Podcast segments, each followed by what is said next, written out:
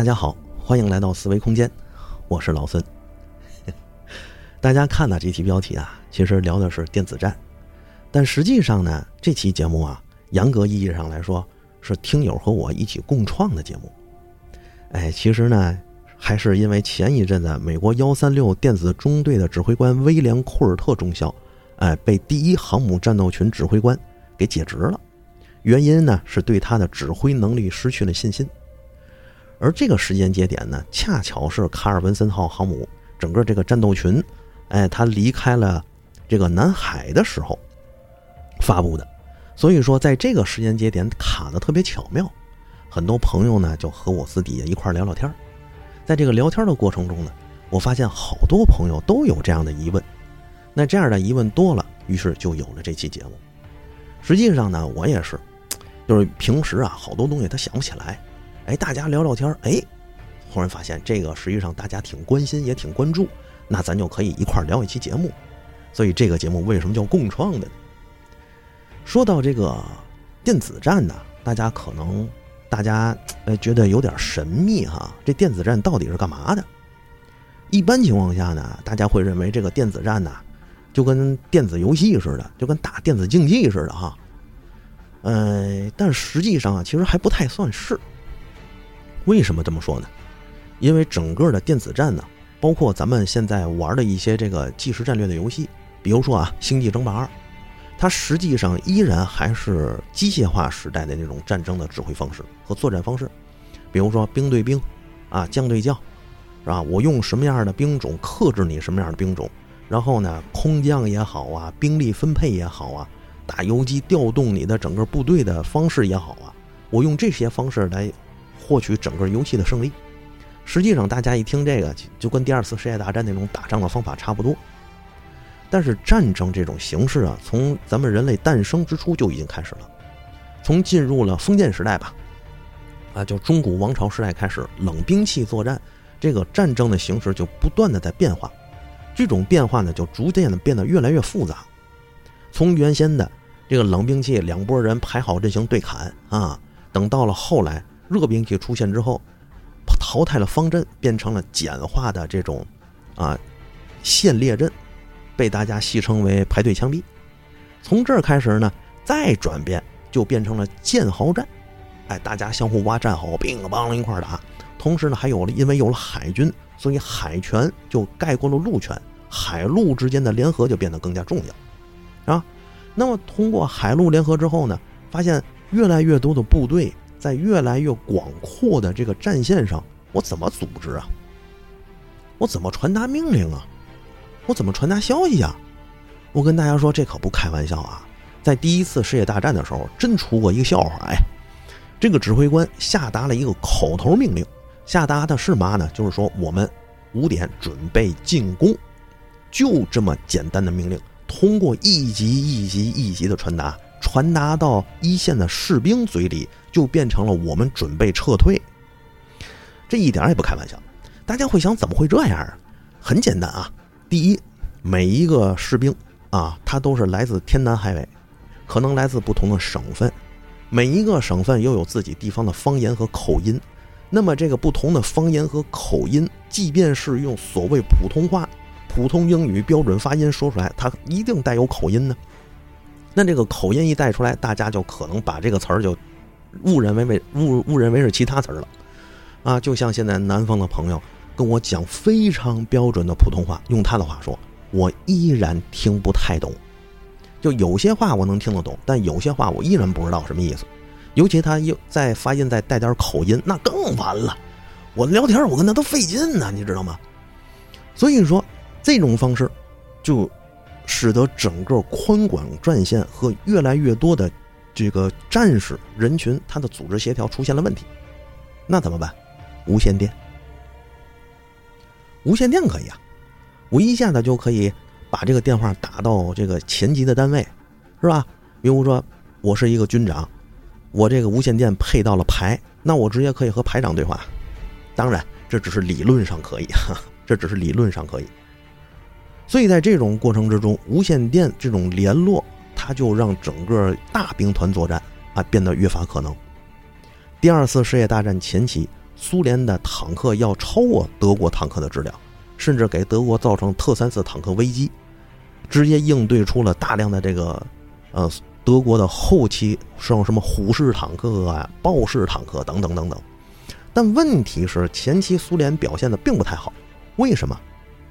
就是因为苏联的坦克上没有配备大量的无线电台，各车各自为战，它协同协调不了，啊，那全完，是吧？人德国那边可以，你看人家可以这个群狼扑恶虎，造成这样的态势。所以说，在这种过程之中，我们也能发现整个这个军事战略，它对于协调性、对于通信性有着很大的这个需求。那么电子战。就在整个人类的作战形式变得越来越多样化，组织形式越来越复杂的过程中，产生了非常重要的效果。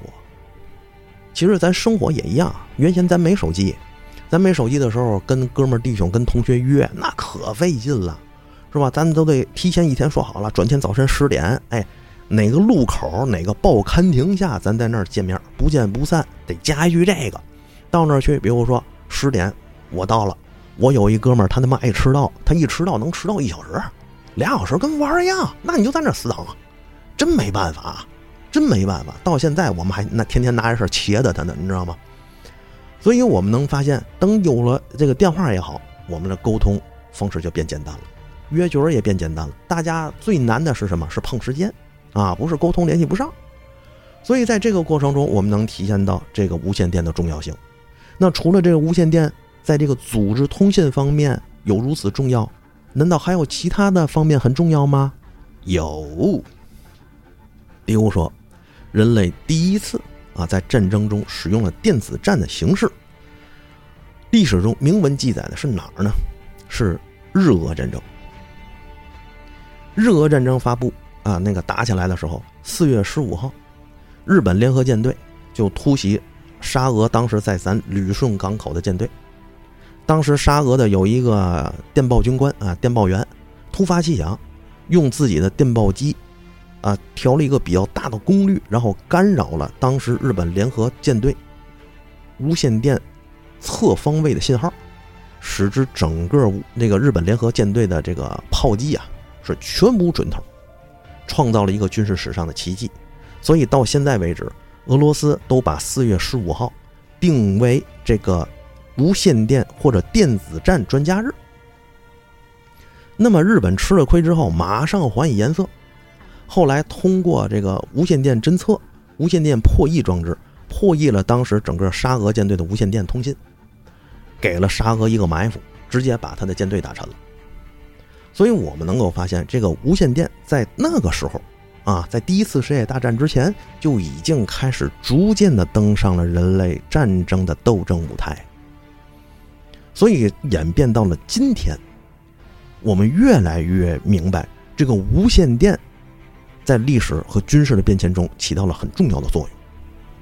除了这个日俄战争，比如说到了第二次世界大战，如果大家有印象的话啊，大家看过一个老片子叫《伦敦上空的鹰》，或者说大家是一个战史迷，或者在教科书上也看也肯定听到过，就是伦敦上空的空战啊，叫英伦空战。这场空中战役就是英国以弱胜强打败了德国，靠的什么呀？靠的雷达。西方啊，在这个工业革命之后，电子信息革命出现的时候，比如说发明了电报机，是吧？包括这个麦克斯韦发明了很伟大且优雅的麦克斯韦方程，它直接奠定了整个雷达通信的作战基础和理论基础。所以说，通过这些不断的科学发展。雷达在第二次世界大战就开始逐步的进入了应用状态，而这次应用状态的巅峰和起始，就是英伦空战。英国凭借着这个整个的雷达系统，对德国形成了一个指挥和兵力配属上的优势。也就是说，在战场上，英国相对于德国当时的纳粹德国而言，它达到了整个的战场单向透明，这很厉害。如果大家要是玩过这个即时战略游戏的话，就明白啊，对面打了一个密码全面亮，那叫作弊呀啊，那可叫作弊。那边全面亮，我这嘛也看不见，人家打我跟玩儿一样啊，对不对？所以说，当时英国就凭借着整个雷达系统，对德国的空军进行了一个反杀，在这个作战过程中，也是占尽了优势。当然，即便如此，英国在这个争这个这场战争中啊，这场战役中也是差一点失败，啊，这个还有其他的因素，但是雷达在这次过程中就开始走入了所有人的眼帘。等到了。这个四二年、四三那个四一年、四二年的时候，狼群战术也变得很火。那么当时整个英国也好，美国也好，它的运输线、大西洋航线等等都受到了严峻挑战。那么在这个过程中，大家就发现，我怎么样才能破解狼群战术呢？就是我要发现潜艇。我怎么发现它呀？就是因为潜艇需要在啊水上浮出，进行一个这个配电。啊，进行那个电池的储电，因为你这个柴油机、发动机，你再怎么着，你不也得浮上来用氧气，你才能点火燃烧吗？是吧？你不可能是坐那坐着，你没有氧气，你在那空转啊，那不疯了吗？同样的，产生的废气你也得排出来。那么这一方面，他就被整个盟军抓住了。他们认为，哎，你看看，通气管也好，上浮的潜艇也好。它是不是雷达反射面积啊？答案是，当然是。那么，只要雷达小型化挂在飞机上，它是不是就可以一架飞机，哎，覆盖了比较广的空域，进行一个海面的监测呀？得，就这一下，狼群战术就失去了先机。真的，在这样的雷达技术应用的过程中，反潜战就直接被改变了。原先那种，呃，武装拖网渔船也好嘛，护卫舰、驱逐舰也好，拉大网在海底下漫无目的的找，你找不着人家，你只能在一些狭小的水道那儿你去探听，效率太低了。但是现在一个飞机带着一个小雷达，就可以在海面上光宽广的监视广大的水域，只要一根通气管升上来，我就知道雷达，这个就探测到，我就知道潜艇在哪儿。这可是技术的革新和作战样式的革新，这一下让整个的德国狼群战术就濒临失败，它的这个整个潜艇的战损率是哐哐飙升，那这很重要的。所以说，在第二次世界大世界大战中，雷达和通讯技术就得到了一个大的发展，包括在太平洋战场上有一个非常著名的战役叫马里亚纳射火机大赛，什么意思呢？实际上就是当年在这场海战里的。这个美国第一次使用了非常重要的一款炮弹，叫 VT 制导的炮弹。原先的这个防空炮弹呢，它因为这个引信问题是机械性、机械引信或延迟引信。哎，这个防空炮上呢得自带一个瞄准装置。当飞机飞过来的时候，啊，这些这个防空炮手要通过这个瞄准装置去看到。这个飞机飞来的方向、高度、侧度，甚至是它的速度等等，当然也有可能是后面的雷达，就早期的雷达给的目标。然后它根据这些珠射击珠源换算成一个数据，给到了一个这个装置上，这个装置就叫引信装置机。然后把炮弹拿出来放在这个这个机器上，自动上引信，给引信自动上好了那个延迟时间。高度爆炸等等，然后放在防空炮里咣咣咣打，你想想，那效率其实是很低的。所以当时啊，大口径的防空炮要击落一架飞机得上千发；如果是中小口径的防空炮，击落一架飞机得上万发；如果是防空机枪啊，就是十二点七毫米那种机枪，那得十几万发，甚至几十万发才能打下一架飞机来。直到美国利用通信、利用无线电制作了一个无线电引信炸弹。它的原理其实很简单，就是在这个引信里头放一个无线电的收发机，哎，这个炮弹打出去之后啊，这个这个引信里头就发射无线电波，这个无线电波在空中看到或碰到了这个日本的飞机，它就形成回波，这个回波回来的时候就被这个接收机收到收到，然后通过这个信这个时间的延差啊，就算出来。我这个炮弹和敌人的飞机方向角在哪儿，然后距离在哪儿，我什么时候引爆？得，这一下就具备了现用咱现在话说叫智能化的一个小前景啊，当然不是啊，就说这意思。所以当时这个炮弹打出去之后，大口径的炮弹击落一架飞机就变成了几百发，中小口径的炮弹啊打一架飞机就变成了千八百发，啊上千发，就是这样意思。这一下直接提成倍成倍的提高了整个防空作战的效率。那日本的海海航飞行员呢，一个个都全都变成了游泳壮士，哎，在海底喂鱼去了。而美国人就把这场战争、这场战役称为马里亚纳射火机大赛。哎，从这也能看得出来，当时整个通信系统和雷达技术，包括这个。用现代话说，叫电子通信技术啊，雷达技术对整个军事和作战的加成和还有改变。同样的，除了进攻，他还能欺骗。比如说，到了这个呃诺曼底登陆时期啊，整个德国布置了一个大西洋防线，在这个大西洋防线上呢，德国就在想，英国或盟军到底从哪儿登陆？是诺曼底呀，还是加莱呀？大家都在琢磨琢磨，来回琢磨。而盟军就实施了一个叫“霸王行动”的计划，哎，说白了，首先利用巴顿这个人物的人设，啊，因为当时巴顿呢在德国的军中有一个流传，叫巴顿出现在哪儿哪儿就要发动进攻。同样在东线，这个人物就变成了朱克夫。所以说呢，他们首先利用了巴顿这个人，啊，放在了一个假目标，这个假目标就在加莱前面那一块儿。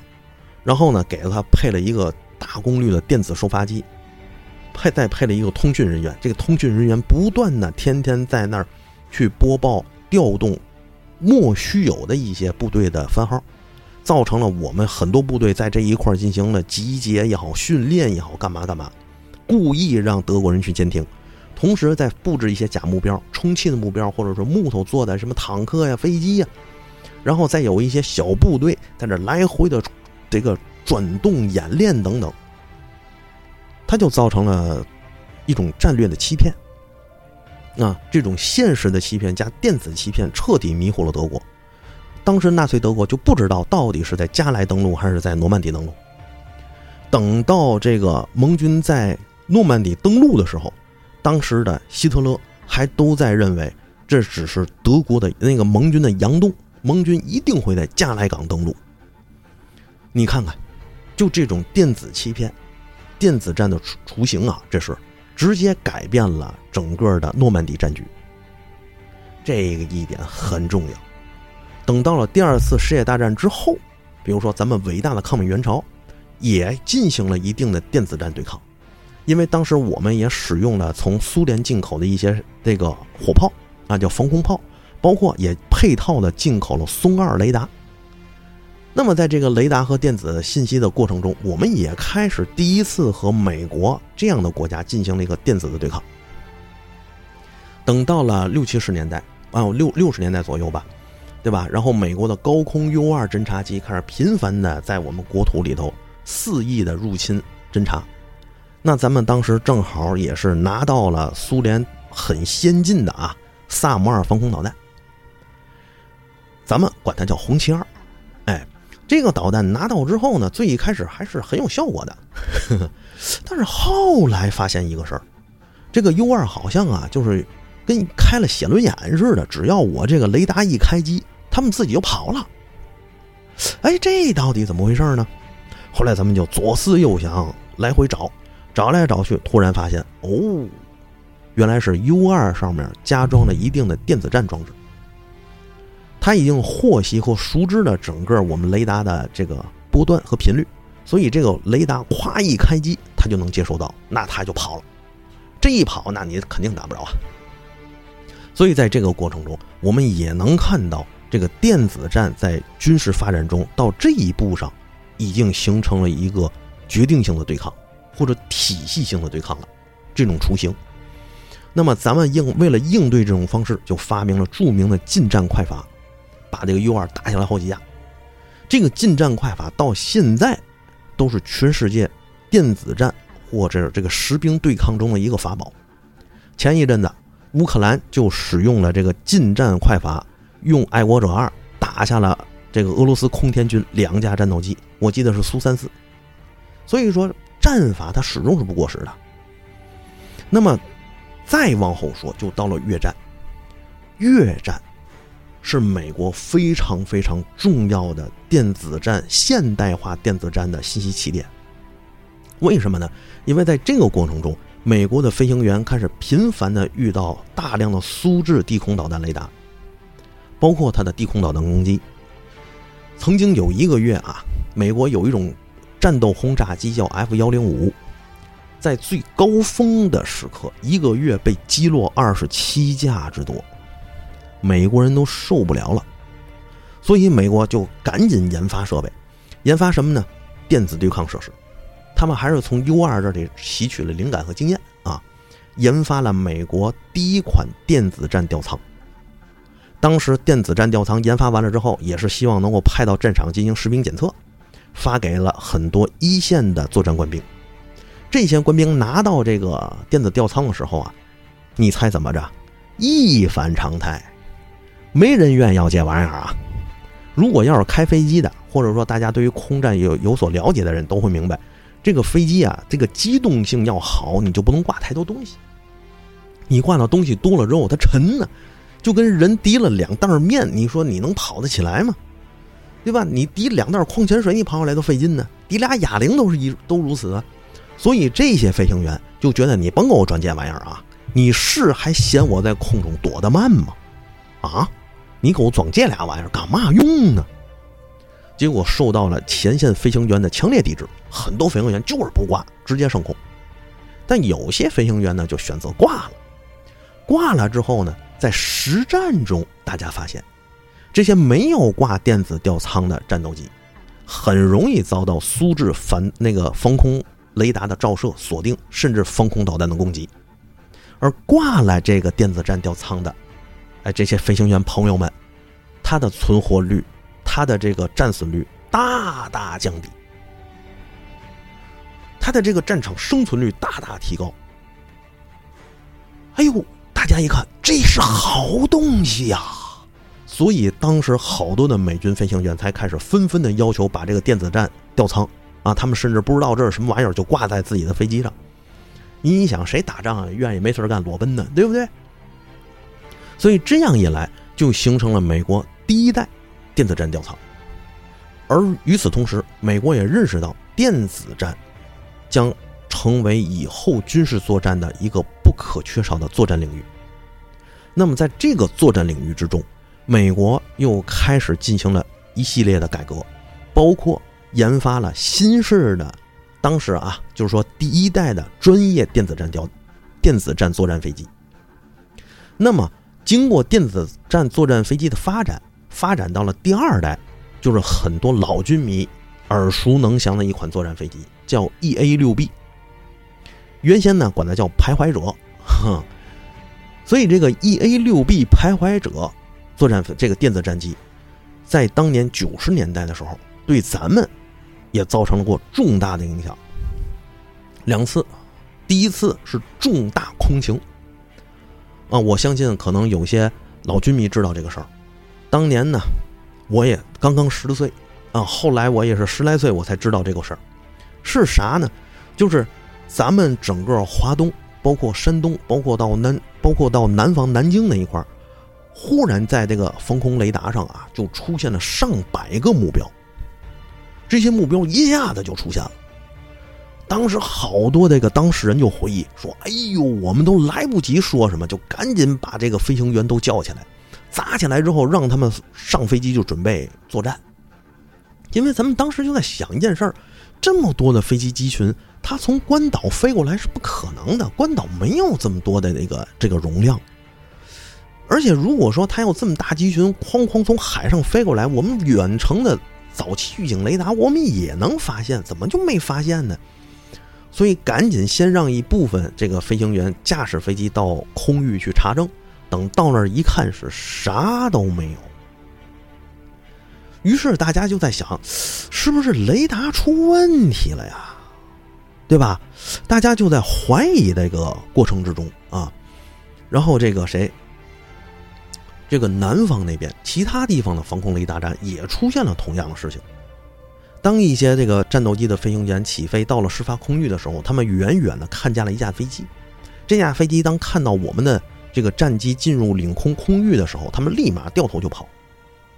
然后后来我们就组织专专家去分析这到底怎么回事最后才分析出来，这是美国 EA-6B 徘徊者电子战机对我们实施的一次电子战。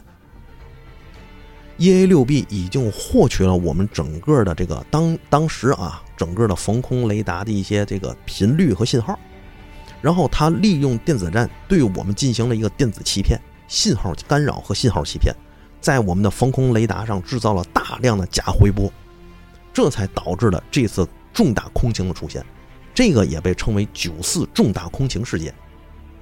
在这个时候，我们是毫无还手之力的。我们也第一次感受到了新时代信息战、电子战的威力。我们开始逐步的去加强，逐步的去认识它。我们需要要明白，在未来的作战中，电子战将是所有战争形式最先开打的一个领域。战争已经开始从地面和海洋，变成了地面、海洋和天空，而到后来。电磁领域就是看不见的领域，而这个电磁领域将是最重要的作战领域。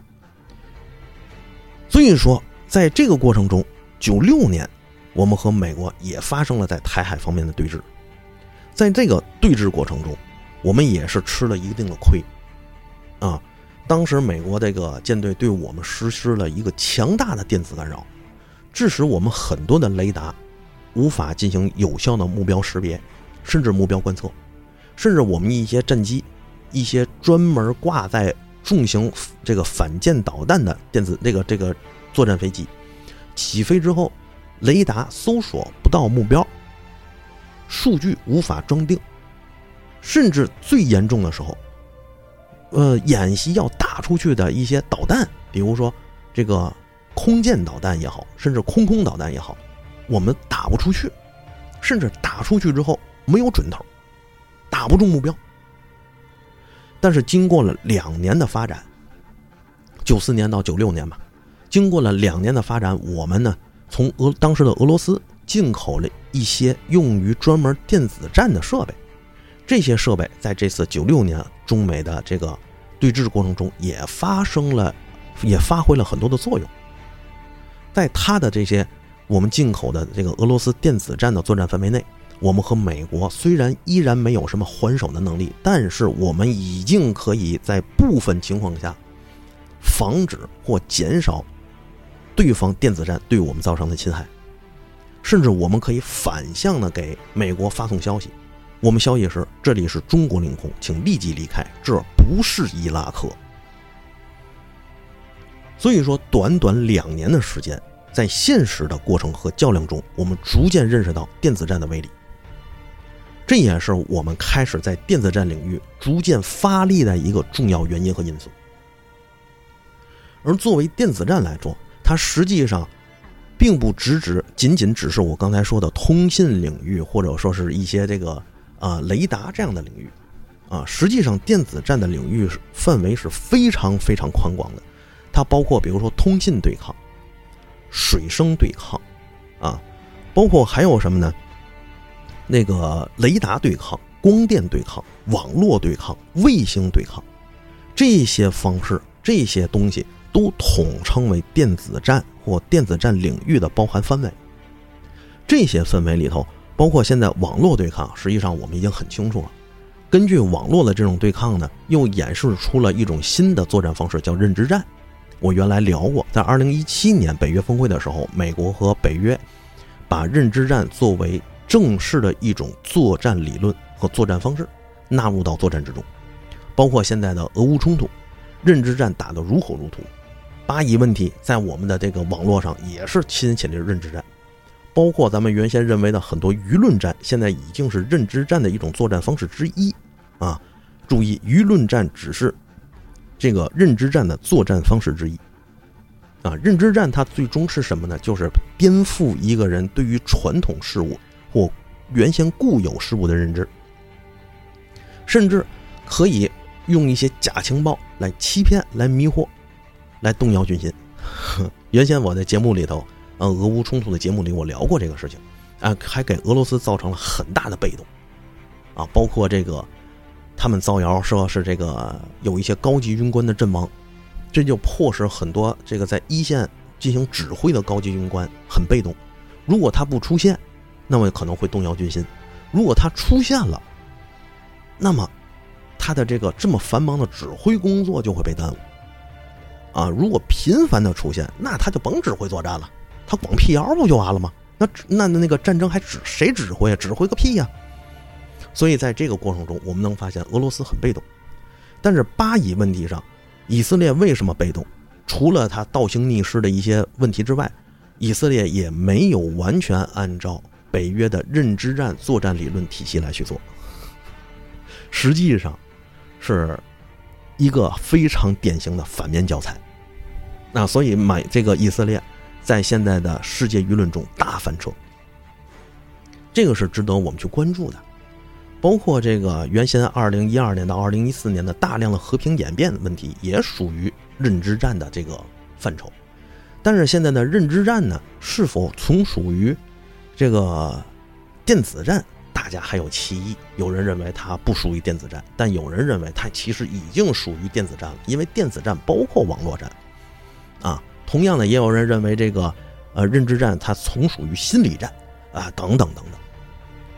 所以我们能看到这个电子战呢，已经开始逐步的演化为多维度、多方面，它越来越深入到我们很多的生活过程之中，并不是说离我们很遥远，甚至电子战。在生活中，在每一天，它可能都在某一些地方进行上演。那么电子战呢？如果我们就是，呃，归结在一些比较传统的领域，那么就可以分为两种，呃，一种叫有源干扰。这个有源干扰呢，又分成了两大类，一种叫欺骗性干扰，一边一种叫遮盖性干扰。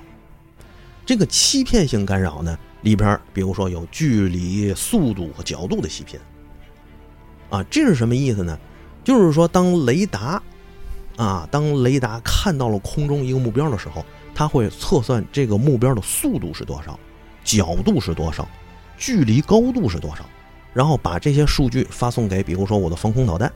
那么防空导弹拿到这个数据之后，根据这个数据实时测算，然后哐打出去，在打出去的过程中，不断的修正对方的这个行动轨迹，然后咵给他打掉。那么，通过这样的欺骗和电子干扰的方式，就可以使得雷达看我的距离发生了偏差。哎，雷达看我，哎呦，好像离我十公里呢，实际上我离它就两公里，哎，对吧？大家就会觉得，哎，我是从三点钟方向来的，实际上呢，在这个雷达看是从十点这个十点钟方向来的。嗯，我这个实际上呢，我在空域中的高度是三千米，在雷达上我是三万米。那你说这导弹能打得准吗？打不准呢。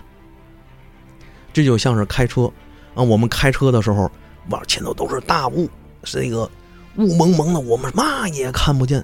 对面一辆车啊，我们以为离我们哎呦还有三百米呢，但实际上这车已经离我们就剩十米的距离了，它就容易出问题啊。这个就是速度、角度各种方向的欺骗。那么，除了这个欺骗性干扰之外呢，还有一个叫遮盖式干扰，比如说阻塞式的干扰、扫描式，还有一个叫瞄准式干扰。这是什么意思啊？我跟大家说啊，如果大家都开过车，最腻味的是什么？在晚上跑夜路，对面对头咵开一车来给你打远光灯，对不对？那直接我们下车就垫着卷他，为啥？这大远光灯一照，嘛也看不见了。要知道，咱也开车灯，对面开了一个大远光灯，我们眼眼前一片白茫茫，嘛也看不到。哎，这个就叫瞄准式阻塞式干扰。我们失去了辨别物体的能力，我们的那个小光源被对方的大威力的光源啊，大光源直接遮盖了。那得，可不呗，嘛也看不见，只剩骂街了吗？这就是电磁干扰。还有一种，还有一种特别有意思啊，比如说我们在晚上，哎，比如说驴友们，呵 呵正在外头野营，哎，徒步野营，升起了一个小火，小篝火，哎，大家听没，在上面放一个小铝锅，正煮着饭呢哈。于是呢，想找这位驴友的朋友呢，在五百米之外，我就看见他了。哎，这小火苗就是他那个地方，就他那营地，走，咱往那儿走。正往那儿走的过程中，哐当，旁边有一个大篝火就升起来了。这篝火老大个的，一边升起这大篝火之后啊，看好多人都在那儿跳舞，旁边噼里啪啦这个这个奏乐就响起，哎，接着奏乐，接着舞。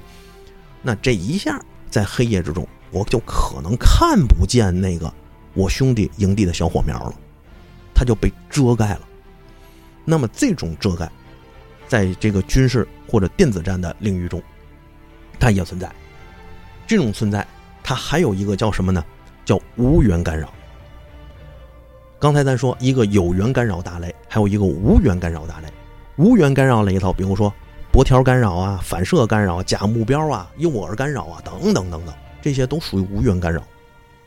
那么，在这个薄条干扰，就类似于刚才我说那个大火苗。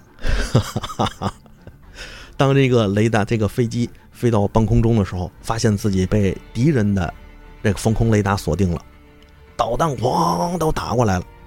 这个时候我怎么办？我释放大量的波条。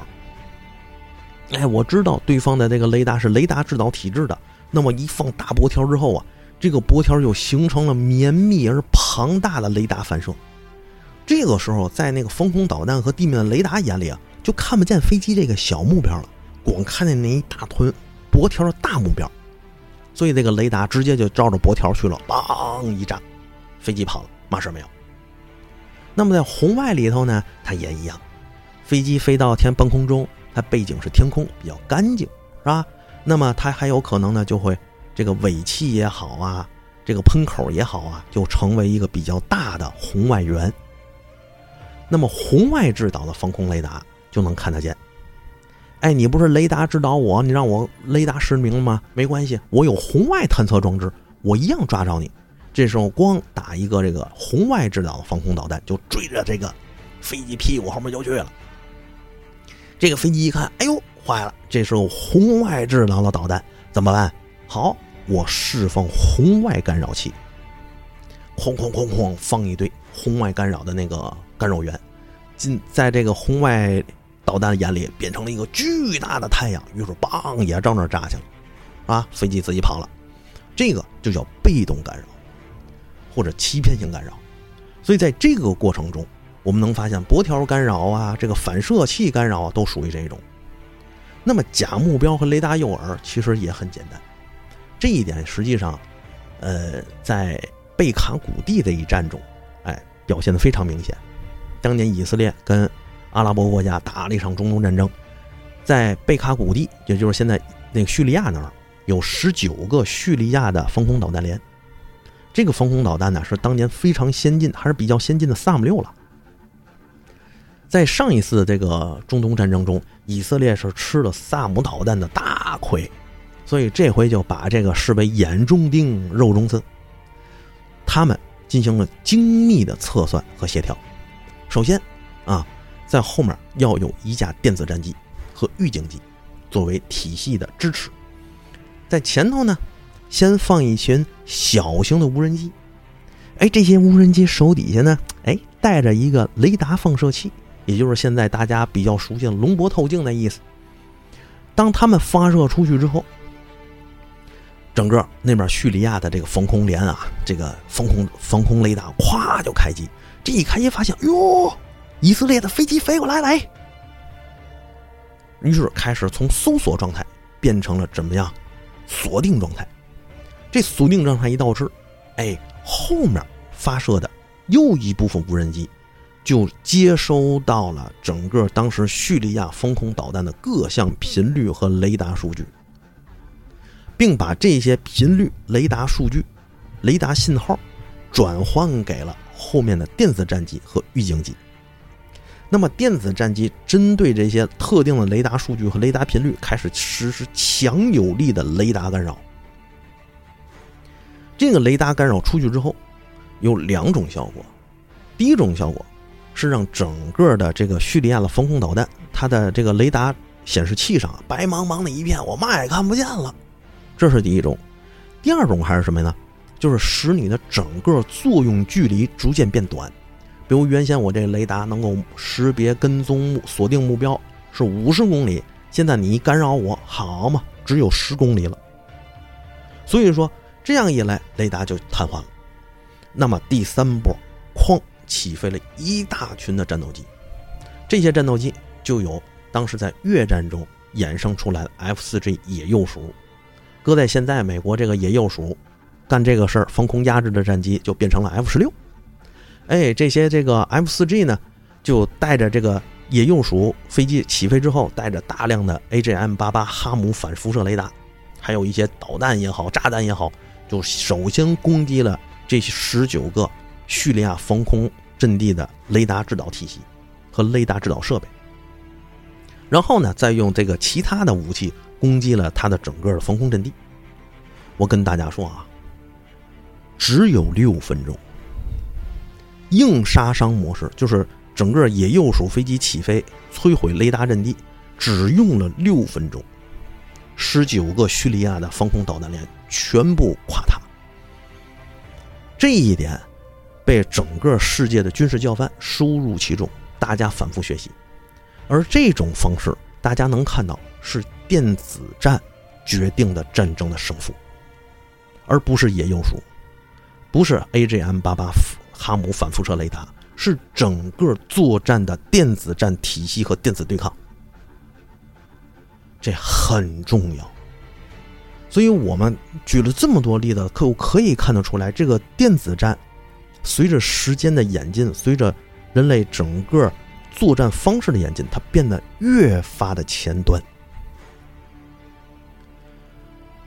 等到了这个美国到了这个九十年代的时候，它的整个电子战系统就变得非常的完全。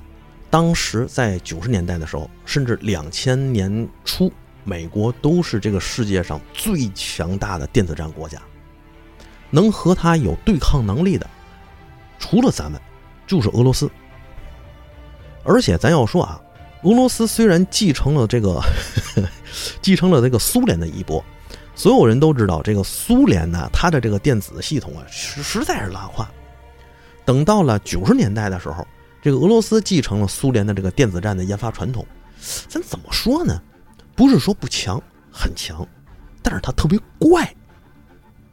这个怪走到哪儿，它剑走偏锋，偏走那不寻常路。你像啊，作为雷达来说。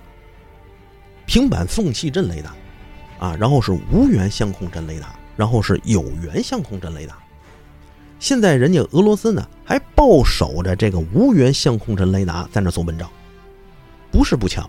如果要是，呃，无视俄罗斯或者说轻视俄罗斯的这块这这套体系，你肯定要付出代价。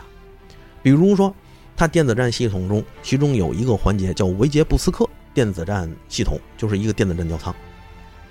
这次在俄乌冲突中接受了实战的检验，它呢放在了这个武装直升机上或者是运输直升机上，所以这就让当时乌克兰手里的很多西方的传统的单兵防空导弹呢失去了准头，从原先五到十枚击落一架，变成了几十枚甚至上百枚我才能击落一架俄罗斯的这个这个直升机，这就是维杰布斯克电子战系统的功劳。等后面，电子战系统包括你像伊朗这样的国家，它也可以利用电子战体系和电子战的思维，直接控制了整个美国的一架无人机降落在伊朗，在二零一一年的时候，让美国破了大防，丢了大脸。所以说，电子战并不只仅仅只是强国的专利，很多弱小的国家或者说地区性的强国，它在电子战上也有自己的建树，这个东西是绝对不能忽视的。它在某种程度上形成了一种高低差，但这种高低差并不是降维打击，这种高低差变成了体系之争，哪一个体系更完备，哪一个体系更顽强，哪一个体系在某一个领域或某一个地域能够投入更多的力量，谁就能在电子战获得胜利，这是很重要的。包括除了这个天空的电子战之外，还有很多的方面，啊，包括我们在这个水下也叫水生对抗。这个水生对抗，我跟大家说是哪儿呢？就是这个，呃，这个潜艇这方面。潜艇这方面呢，实际上啊就是声呐。那么潜艇其实分两种，一种叫核潜艇，一种叫常规潜艇。常规潜艇呢，很多人也把它叫做安静型潜艇。那么常规潜艇它有一个巨大的劣势，这劣势就是它必须得上浮充电，它不上浮充电它不行。所以根据了这个劣势，设计了很多款 AIP 系统。说白了就是不依赖空气，我可以用一个辅助的发动装置或动力装置给蓄电池蓄电，或直接推动这个螺旋桨在水底跑。但不管怎么说，它依然还是不如整个的核潜艇。那么在水生对抗方面，它其实也属于电子战，包括这个声呐的欺骗、声呐的斗法，包括鱼雷也好、导弹也好、通信也好。因为在水底下雷达不太好使，啊，无线电也不好使，所以原先很多老的这个潜艇上啊，它带的都是长波电台，都是米波的，可能一小时也就能收发几个字儿，它是这种。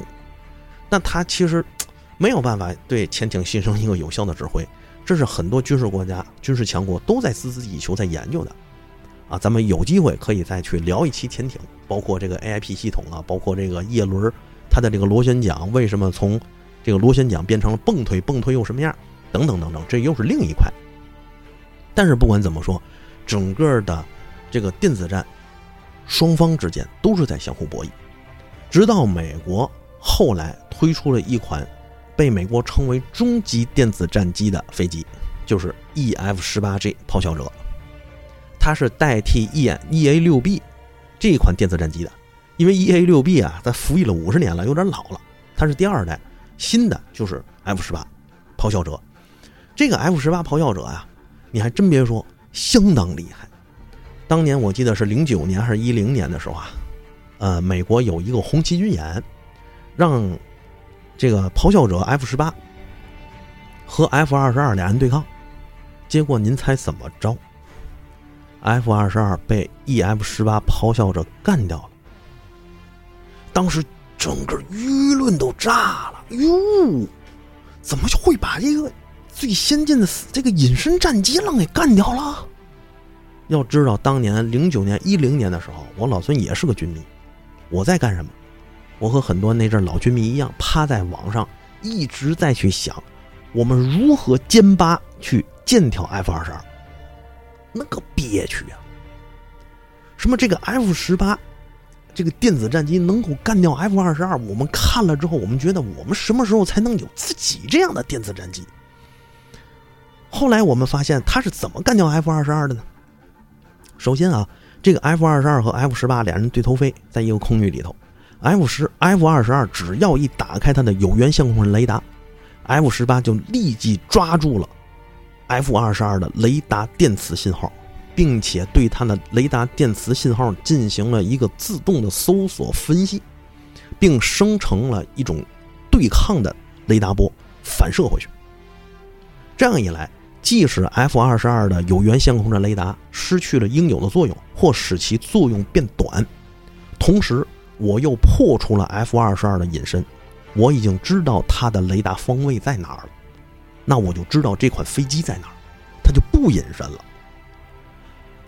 隐身战机对于这个三代机最大的优势就是隐身，你看不见我，我看得见你，对吧？现在我看见你了，但你看不见我 F 十八了，所以后面有消息，有人说是 F 十八啊，在模拟中使用的是这个反辐射导弹啊，有人说是使用的空空导弹，反正就把 F 二十二击落，当时给全世界都上了一课。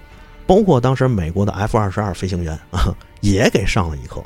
因为当年啊，美国 F 二十二装备的时候，很多这一方面的驾驶员去和 F 十五、F 十六、F 十四、F 十八的这个战斗机驾驶员进行模拟对抗的时候，那都是零比一百啊，甚至几百比一，那一还得是这个，有些时候是教官实在抹不开面给算一个吧，都是这样，大杀四方，是屠杀。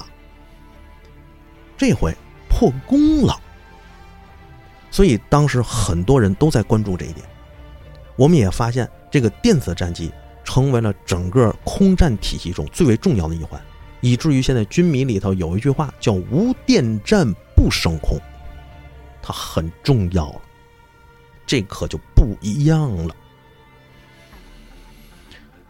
对于这个 F 二十二和 F 十八来这个电子战机来说，它为什么能这样？就是因为它有强大的雷达搜索、雷达干扰能力，它可以定向的去针对某一个目标或广域上的一片目标进行雷达的这个阻塞搜索。不仅让你看不见，我还让你听不见。我直接阻塞完了之后，你想跟前线对话，一拿一拿起电话来，里头是，哎呦！对不对？那可太可怕了啊！太可怕了，甚至是什么？你拿起电话来，喂喂，您哪儿呢？对面是俊雄的声音啊！您好，请问您需要什么客房服务吗？你这谁受了啊？这仗还怎么打呀？对不对？包括我们的电子战部队现在在东海，在一直和这个美日之间进行一个实战化的演练，是吧？没准每日这个电话里头一拿起来，通信系统一拿起来，里边就是“世上只有妈妈好”。喂，思密达，你在哪里了？那边是“世上只有妈妈好”。你说这仗怎么打？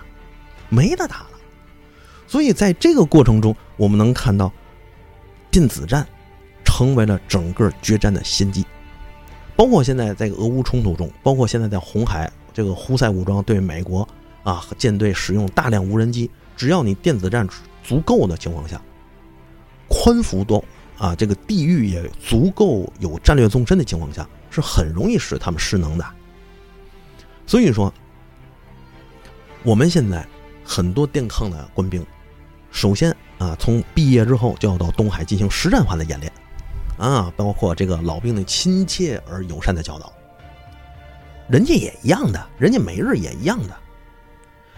包括这次去年九月份的黄海，包括这次南海，我相信这个电磁的斗法已经是公开的秘密，包括我们这个官媒都已经报道过。现在我们也有两款电子战机，一款是歼十六 D，一款是利用歼十六 D 的技术放在歼十五上形成的歼十五 D。这两款战斗机怎么样呢？我们来听美国怎么说。首先，美国认为。歼十六 D 具有后发优势，它要比 F 十八咆哮者还要先进，至少半代。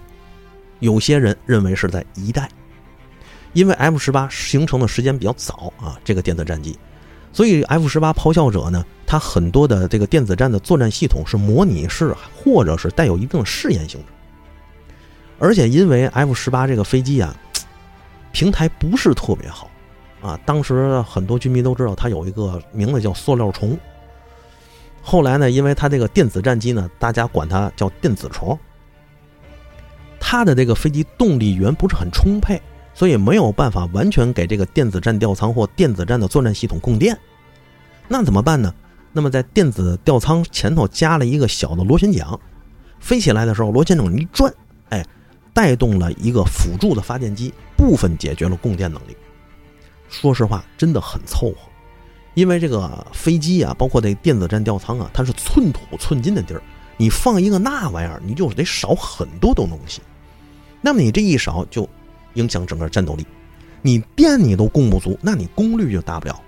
所以美国其实是有一个测算的，注意啊，只是美国测算，美国测算我们的这个电子战机，它的作用距离至少在二百公里，而 F 十八咆哮者。电子战机最大的作用距离只有一百六十公里，这四十公里是一个决定性的高低差。同时，美国在对抗中认为，也发现 F 十八 EF 咆哮者对于比如说像双波段雷达，大家都知道我说的哪款啊？对双波段雷达的这个电子战能力极为捉襟见肘，非常堪忧。不仅无法有效的干扰，反而会被双波段雷达所干扰。也就是说，当 F 十八 EF 对这个双波段雷达进行这个这个电子攻击的时候，不仅无效，反而会让这个装备双波段雷达的大型舰艇反过来反制 F 十八。这是美国很惊讶的一件事。包括美国，我相信啊，有可能会 F 十六啊那个歼十六 D 和这个 F 十八 EF 咆哮者。空中也会打个照面，打完照面之后，胜负如何，大家已经心照不宣了。这也是为什么美国在去年的黄海过这个演习之中，最后这个媒体爆出来都是什么样的？当时演习官兵就说啊，他们的这个雷达陷入了瘫痪状态，他们的通信系统完全阻断，数据链沟通完全失效，这个仗已经没有办法打了，你明白吗？甚至这个澳大利亚的这个这个这个军舰说，我们遭受到了激光的照射。当然，我觉得这可能就是手电筒照了他一下。所以在这个问题上，他们只是仅仅进行了五个小时的军演就仓促结束，它不是没有道理的。要知道，这次军演在舆论的造势上，美国说这是有史以来最为强大的军演，而且这次军演的这个。当时美国的主导官啊，就是总司令，他还是麦克阿瑟的崇拜者。在这一块儿黄海那一块进行军演，还有致敬麦克阿瑟的意味。大哥没干错啊，没毛病啊。你看，他跟他的崇拜者落的一样啊，俩人都是倍儿好，学的好。所以说，五个小时就结束了这场。历史以来有史以来最强大的海军军演不是没有道理。包括这次那次军演中，我们北海舰队还有这个这个其他舰队东海舰队直接是左右两两侧啊，直接包夹他们。然后呢，我们的航母带着一个两栖作战群就现身在了关岛。很多人都明白，这不是演习态势，这是准实战态势。到了这次南海，前一阵子菲律宾闹的时候，美国，他的这个航空母舰战斗群也是直接一个一百八十度插到了南海，而我们呢，也是直接这个山东舰率领的这个训练，回来之后直接南下，和当地的一些军舰进行汇合，和美国形成了对峙。在这个对峙过程中，美国解职了自己的电子战作战军官，所以说啊。整个电子战发展到现在，我们真的是由弱变强。而且当年我们有多憋屈，我们从来没有认过输，我们知耻而后勇，我们知道我们和对方的差距在哪儿之后，我们并没有认为我们是低人一等，反而我们认为他没什么了不起，这才有了一步一个脚印儿，我们才能到了今天，从原先毫无还手之力。到后来有还手之力，到后来平分羞涩，到现在我们能起脸输出，这是我们整个一步一步国防工业走到现在最强大的例证。止戈为武的作战智慧和这个我们中国传统的兵法智慧依然在发挥着效用。试问，如果我们依然在电子战上如原先所言，如原先一样任人蹂躏、任人欺负，还会有今天吗？我不知道。就像曹操有句话：“假设我不在，假设孤不在位，不知几人称帝，几人称王。”如果我们还像原来一样在电子战上如此的拉胯，如此的不行，那么现在我们会不会会到底会经历几场战争？我们都不清楚。军事永远是动态的。今天取得的胜利，并不代表明天我们一直能胜利下去。这也是我们始终在军事过程中、军事作战中一直秉持的思路。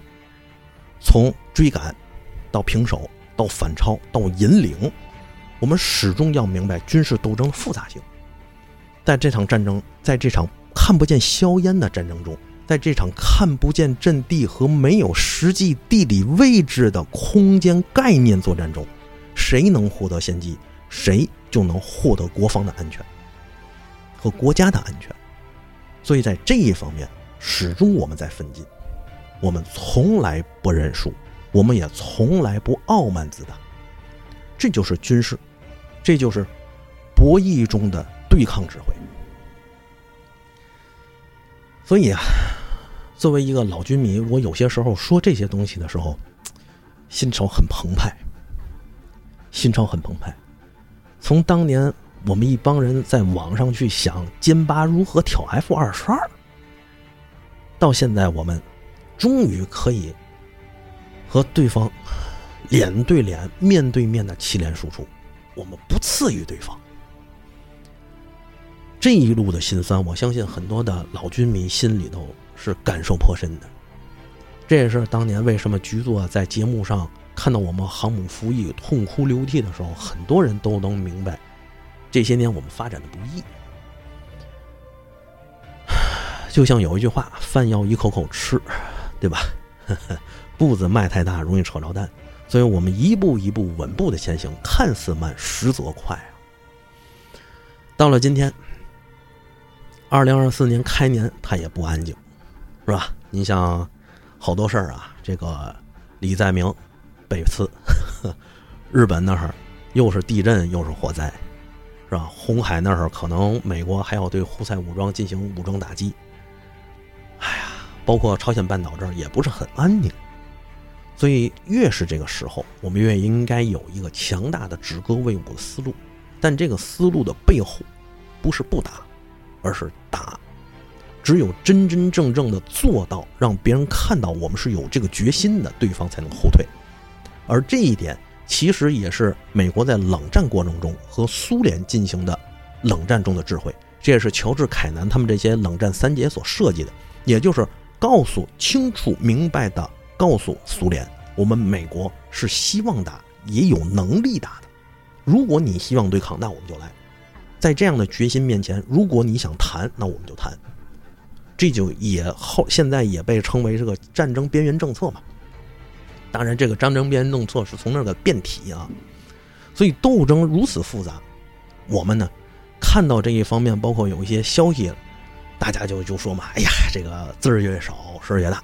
但实际上，有些时候，暗战或者说电磁的作战，是值得我们更多人去关注的。当然了，说句实在的，我老孙这个理科实在太差。原先呢，我还真别说，我请过一个在雷达这方面工作的一个大佬，人家也是军迷。我呀，那一天，你想那是一零年是一啊一一年吧，我花了五百大洋啊一下午，请人喝茶，又请人吃饭。人家从头到尾很负责的给我进行了一个理论的基础科普，比如说什么卷积式这个阻塞呀，什么全频道阻塞呀，全频道干扰、分时干扰等等等等，包括相控阵的雷达体制，什么弧瓣、杂瓣、旁瓣啊，什么这个反射，什么倒卡雷达，什么平摆缝隙阵，什么这个多普勒雷达制导体制，什么 TW 雷达制导体制等等等等，搜索模式，哎呀，一大堆。真的，我一个字儿没听懂。从那个时候，我就感觉这些字儿我他妈都认识，但我一个字儿都没听懂啊。但是，第一是为了对得起我这银子啊；第二个，我是为了对得起人家对我这么尽心尽责，我是努力的把这些东西听完了。所以我可以说啊，这一方面他非常专业。包括在网上，大家随便拿一些专业名词一搜，比如说这个分时干扰、这个相控阵体制，你就看吧，那雷达的这个这个论文呢，海了去了。从你一看那个，我就感觉到一点，就是我认识字儿，他妈字儿不认识我呀！这都什么玩意儿？这都说的都是人话吗？就这么简单。这也说明了军事斗争中它的专业性是很复杂的，很多东西，即便是我们军迷，也只能是知道一点皮毛。今天呢，就聊这么多，给大家简单的介绍了一下这个电子战系统。一言以蔽之，这个电子战呢，它就像是两个人在打架。一方面啊，是一个大的重量级的拳击手，但是电子战一给他上，把他的眼蒙上，耳朵堵上，使他失去方位感。那么他的对手哪怕是一个三岁的孩子，都能拿棒棒糖棍捅他一刀。这就是无电战不升空，这也是美国电子战专家说的。如果在电磁领域中我们失败了，那么一切都将是失败。好嘞，今天呢就跟大家闲聊到这儿，包括有一些这个军事方面的或者历史方面的一些事儿啊，我有时往往想不起来，大家可以不断的在评论区也好，或者说是跟我私信也好，咱们聊聊，没准聊聊聊，哎，我觉得这个方向不错，咱们又能聊出一期节目来。